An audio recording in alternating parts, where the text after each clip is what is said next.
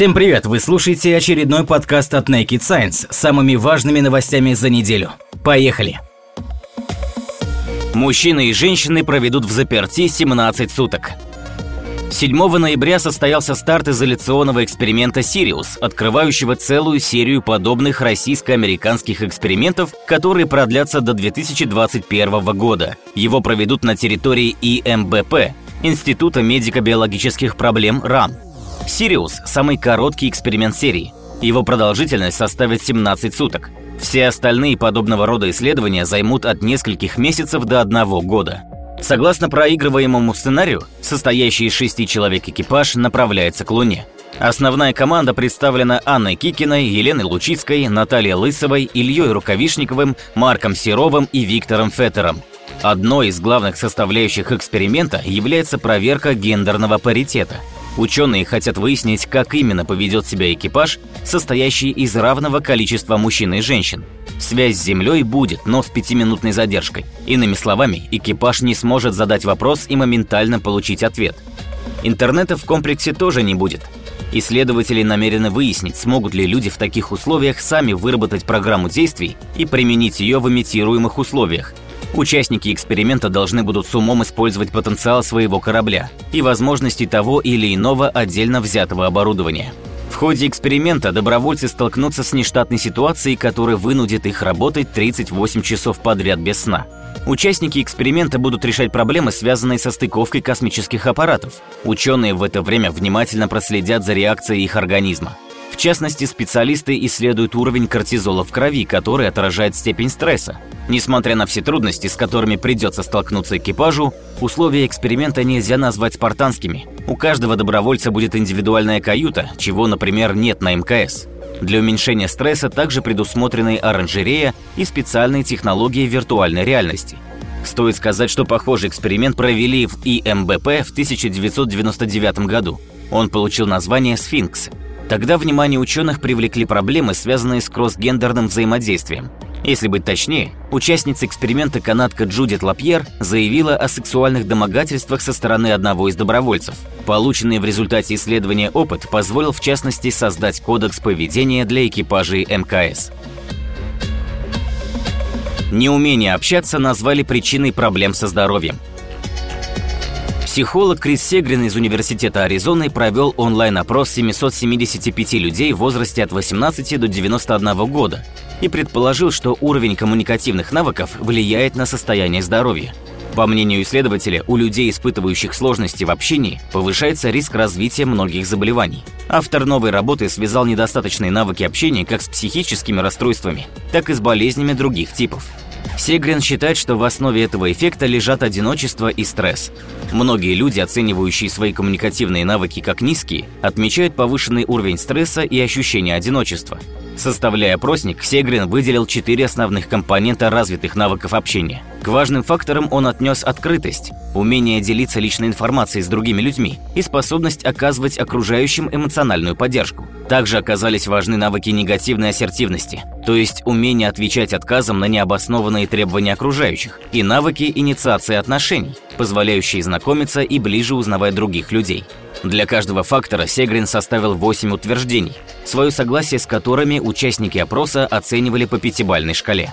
Затем испытуемые заполнили стандартные опросники для оценки уровня стресса и одиночества. Шкала оценки стресса содержит вопросы типа «Как часто вы обнаруживаете, что не в состоянии справиться со всеми необходимыми делами?» Для оценки уровня одиночества использовали опросник UCLA Loneliness Scale с такими утверждениями, как «Я чувствую себя изолированным от других», Наличие диагностированных заболеваний и расстройств выявляли с помощью опросника SF12V2.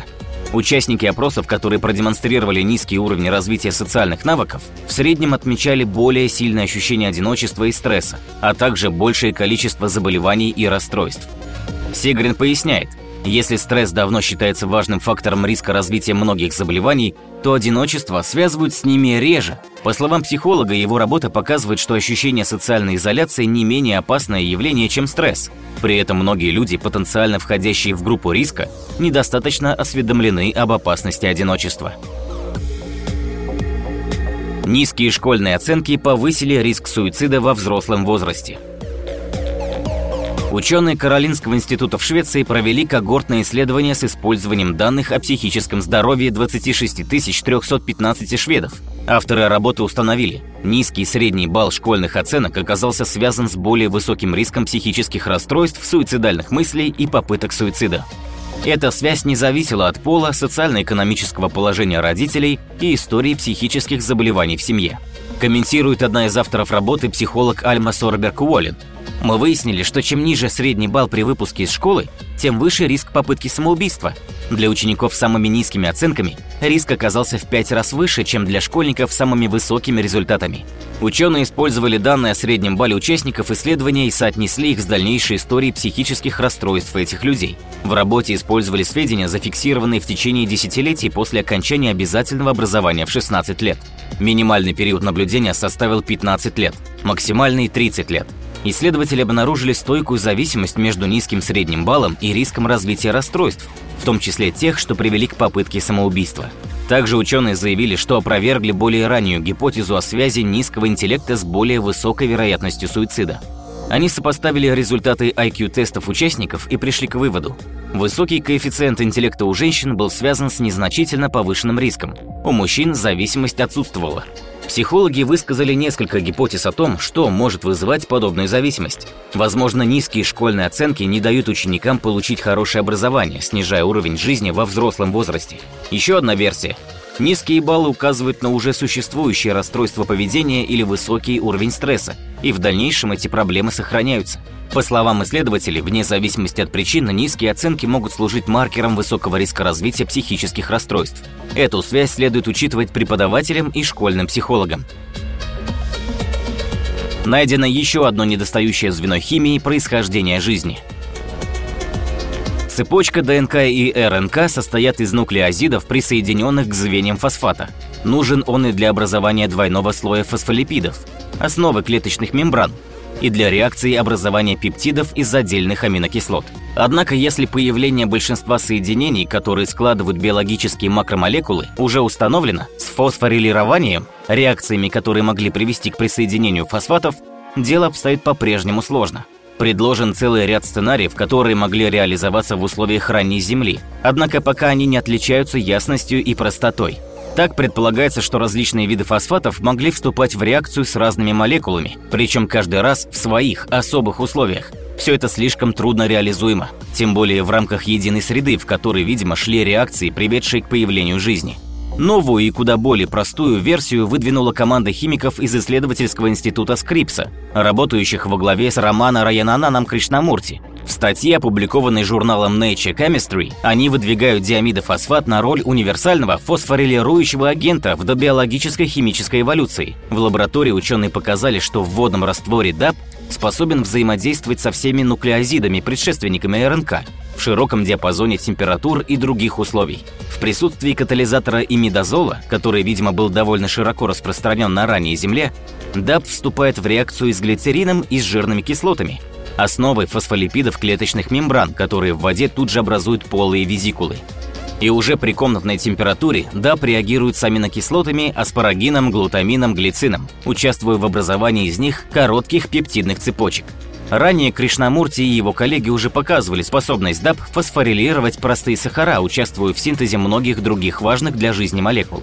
С учетом того, что все эти реакции протекали в лаборатории при самых обычных условиях, они вполне могли протекать и на молодой Земле. Более того, механизм фосфорилирования, который реализуется во взаимодействиях с ДАП, тот же самый, какой сегодня используют более эффективные ферменты протеин-киназы, что может служить еще одним косвенным доводом в пользу большой роли, которую сыграл этот фосфат в происхождении жизни. Астрономы нашли бессмертную сверхновую звезду – когда в большой звезде заканчивается термоядерный синтез на ядрах водорода, нарушается баланс между центробежными силами и гравитацией, и она коллапсирует, взрываясь сверхновой. Их известны тысячи разных типов, и только недавно среди них появилась одна, не связанная с окончательной гибелью звезды. Взрывы ее повторяются снова и снова, рассказывает статья, опубликованная журналом Nature. Сверхновая IPTF-14HLS была открыта на Palomar Transient Factory в 2014 году и выглядела совершенно непримечательной, но через несколько месяцев ученые из обсерватории Лас Кумбрес заметили, что яркость ее после некоторого спада снова растет.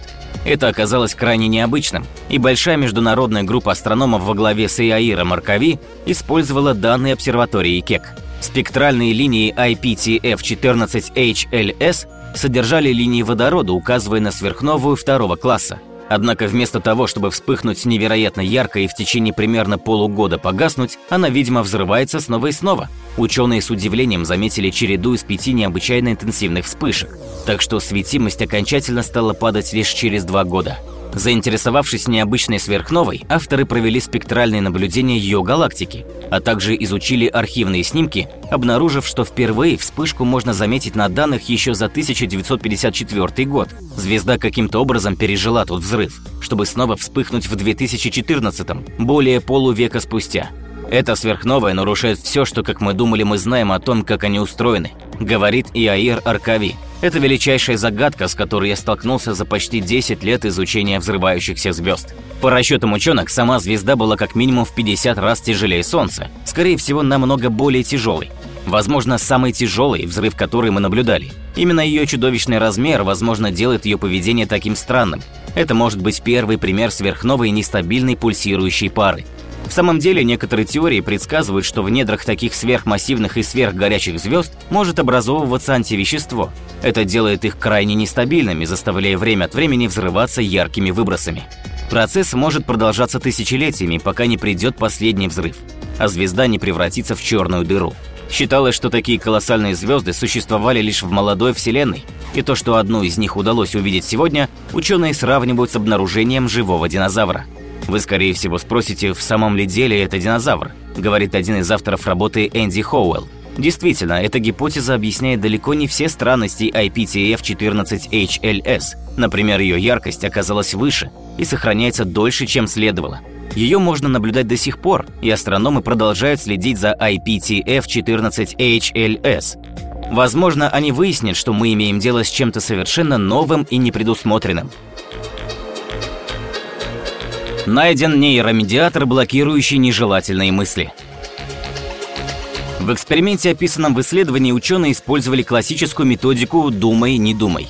Участники эксперимента должны были выучить наизусть пары слов, никак между собой не связанных, например, «дело таракан», Ассоциация между словами задавалась только в рамках эксперимента. В дальнейшем испытуемым показывали слова по отдельности. Зеленый цвет шрифта означал, что нужно постараться вспомнить заученную пару. Красный, что о втором слове нужно стараться не думать. Во время эксперимента исследователи отслеживали кровоснабжение мозга испытуемых с помощью функционального магнитно-резонансного томографа и магнитно-резонансного спектрографа. Изменение активности отдельных участков, измеренное с помощью ФМРТ, сопоставили с данными об изменениях концентрации ключевых нейромедиаторов.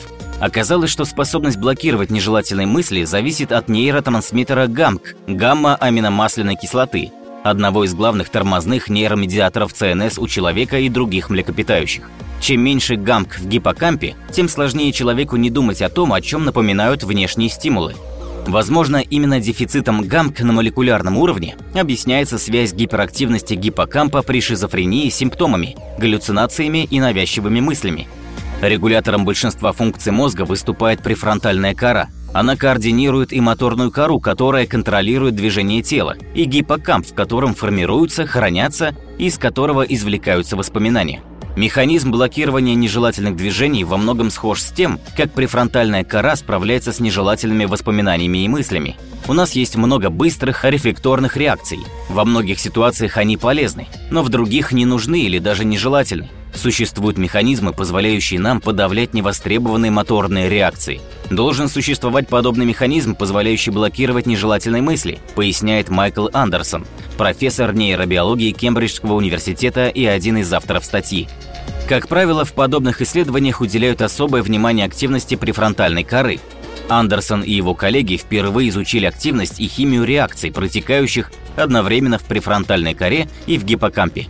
Дефицит тормозного нейромедиатора в последнем может быть причиной галлюцинаций и навязчивых мыслей, характерных не только для шизофрении, но и других психических расстройств, в том числе посттравматического расстройства и депрессии. Разницу между совами и жаворонками объяснили активностью мозга. Ученые из Университета Хельсинки заявили, что впервые обнаружили связь между хронотипом человека и интенсивностью сигма-ритмов веретенообразной активности его мозга во сне. По словам исследователей, разница между совами и жаворонками заключается не только в суточной активности, но и в самом характере их сна. Участниками исследования стали 170 подростков, чей средний возраст составил 17 лет. Они заполнили опросник о своей обычной суточной активности. Затем молодых людей разделили на три группы. В первую вошли жаворонки, во вторую те, кто сохранял средний уровень активности на протяжении всего дня, в третью – совы. Ярко выраженными жаворонками оказались около 15% участников, совами – около 25%. После этого все участники прошли обследование методом электроэнцефалографии во сне. Также ученые исследовали биоэлектрические потенциалы, возникающие при движениях мышц тела и глаз подростков, методы электромиографии и электроокулографии соответственно. При исследовании электроэнцефалограмм участников ученые выделили сигма-ритмы, сонные веретена, это вспышки активности с частотой 12-14 Гц, возникающие во второй стадии медленного сна. Сон на этой стадии неглубокий, в это время замедляется сердцебиение и снижается температура тела, глаза практически неподвижны. Сонные веретена могут присутствовать на третьей и четвертой стадиях медленного сна, но к началу фазы быстрого сна такая активность полностью прекращается. Обследование показало, у подростков, которые отнесли себя к жаворонкам, интенсивность и амплитуда сигма-ритмов оказались значительно слабее, чем у двух других групп. Также в этой группе веретенообразная активность снижалась перед наступлением утра в среднем быстрее, при этом продолжительность сна была примерно одинакова во всех группах. Возможно, разница в характере сигмаритмов может быть связана не только с активностью в разное время суток, но и с поведенческими и когнитивными различиями сов и жаворонков. Ученые подчеркивают, что это лишь гипотеза.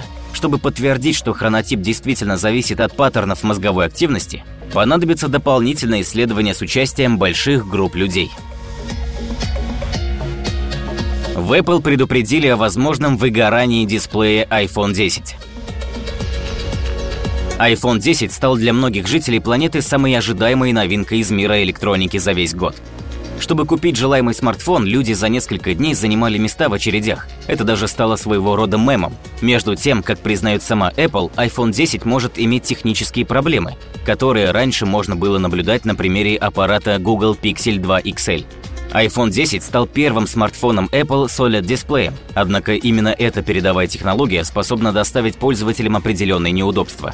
Подобный эффект может возникнуть после того, как на экране продолжительное время оставалось открытым высококонтрастное яркое изображение – нет достоверных свидетельств того, что это является серьезной проблемой для счастливых обладателей iPhone 10. Однако сама Apple разместила инструкцию о том, как избежать выгорания дисплея Super Retina, не забыв, впрочем, упомянуть, что он является лучшим в отрасли. Напомним, для смартфона Google Pixel 2 XL, который многие эксперты признали в целом проблемным, выцветание дисплея стало одной из самых больших трудностей. Недостаток, в частности, проявился в проступающих кнопках навигации на сером фоне и следах от уведомлений. При этом, по мнению ряда источников, такой недостаток стал заметен уже через несколько недель после активного использования Pixel 2 XL, что крайне неблагоприятно сказалось на репутации аппарата. OLED или органический светодиод является полупроводниковым прибором, который изготовлен из органических соединений, способных эффективно излучать свет во время прохождения через них электрического тока. Сейчас данную технологию активно используют для разработки дисплеев. Продажи смартфона iPhone 10 стартовали 3 ноября, а предзаказ 27 октября. Стоимость новинки от Apple начинается от 80 тысяч рублей.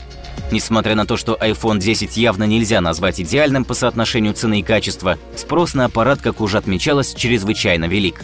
Так в российском Apple Store смартфоны разобрали за несколько минут. Яблочная компания постаралась сделать свою новую разработку особенной. В сравнении с предыдущими моделями, новый аппарат получил целый ряд заметных отличий, начиная от дизайна и заканчивая отсутствием кнопки «Домой» и сканера отпечатков пальцев Touch ID. Попугаи оказались умнее трехлетних детей. Какаду Гофина в природе не используют орудия труда и не изготавливают их, но в лабораторных условиях демонстрируют потрясающие способности, на ходу изобретая способы решения задач, которые требуют применения относительно сложных орудий. В новом эксперименте когнитивные биологи из Венского университета и Венского ветеринарного университета доказали, что какаду обладают пространственным мышлением и имеют интуитивное представление подобия и симметрии. Животным нужно было подобрать предмет так, чтобы он прошел в отверстие сложной формы. Какаду не просто справились с заданием. Чтобы поместить предмет в отверстие, им понадобилось меньше попыток, чем многим приматам. Умение находить соответствие между формой трехмерных объектов требуется человеку при решении многих повседневных и профессиональных задач. Вставить ключ в замочную скважину, выбрать нужную отвертку – все эти действия требуют навыка, который начинает развиваться в первые годы жизни ребенка. Освоение этого, казалось бы, простого навыка требует появления аллоцентрической точки отсчета. Другими словами, способности оценивать пространственное положение и форму предметов, отличных от собственного тела. Освоение аллоцентрической системы координат у детей предшествует развитию навыков обращения с орудиями. Другие важные аспекты задания на совмещение форм – представление симметрии и подобий. Вставить диск в круглое отверстие несложно. Сложнее справиться с несимметричным или симметричным не по всем осям объектом. Вставить шарик в круглое отверстие могут младенцы в возрасте одного года. На то, чтобы разобраться с квадратным отверстием и кубиком, уходит еще 12 месяцев. В возрасте 3-4 лет дети начинают поворачивать предметы и оценивать их форму перед тем, как решить, к какому отверстию они подойдут. Высшие приматы на такую визуальную оценку уже не способны. Австрийские ученые использовали прозрачную коробку с несимметричным отверстием в одной из стенок. Чтобы получить лакомство, попугаи должны были подобрать фигурку подходящей формы и вставить ее в отверстие так, чтобы фигурка оказалась в коробке без всякого предварительного обучения. Какаду почти сразу находили в куче фигур, подходящую к отверстию, и после немногочисленных попыток вставить ее, почти всегда добивались успеха. Формы фигуры отверстий были довольно сложными, от шаров до пирамидок и крестиков – это доказывает, что какаду Гофина владеют аллоцентрической системой координат, аналогичной той, которая развивается у человека к концу второго года жизни, поясняют авторы статьи. Флот США испытал гиперзвуковое оружие. Об испытаниях в рамках инициативы Prompt Global Strike со ссылкой на US Naval Institute News сообщило издание Popular Mechanics. Тесты прошли на прошлой неделе, а именно 30 октября. Никакой детальной информации об испытаниях источник не предоставил. Сами ВМС США заявили о первой ракете для военно-морских сил по программе Prompt Global Strike.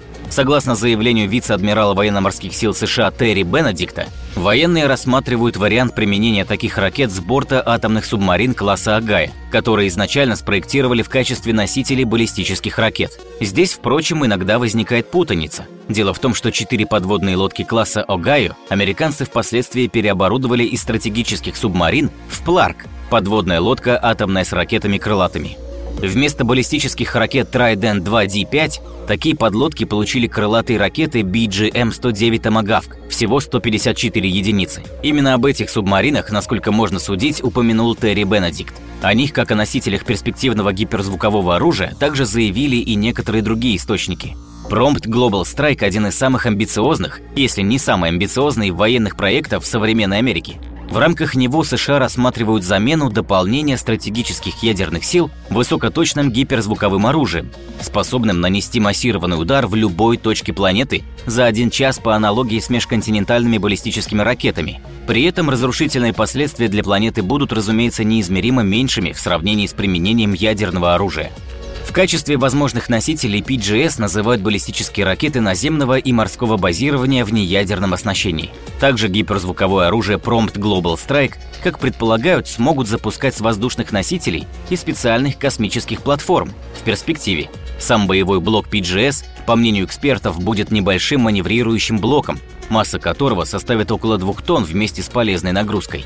Ею, в частности, могут быть несколько умных поражающих элементов, заряд со взрывчаткой или даже беспилотные летательные аппараты, которые таким образом просто доставят к месту действия. Это был подкаст от Naked Science. Не забывайте читать наш журнал и сайт. До скорой встречи!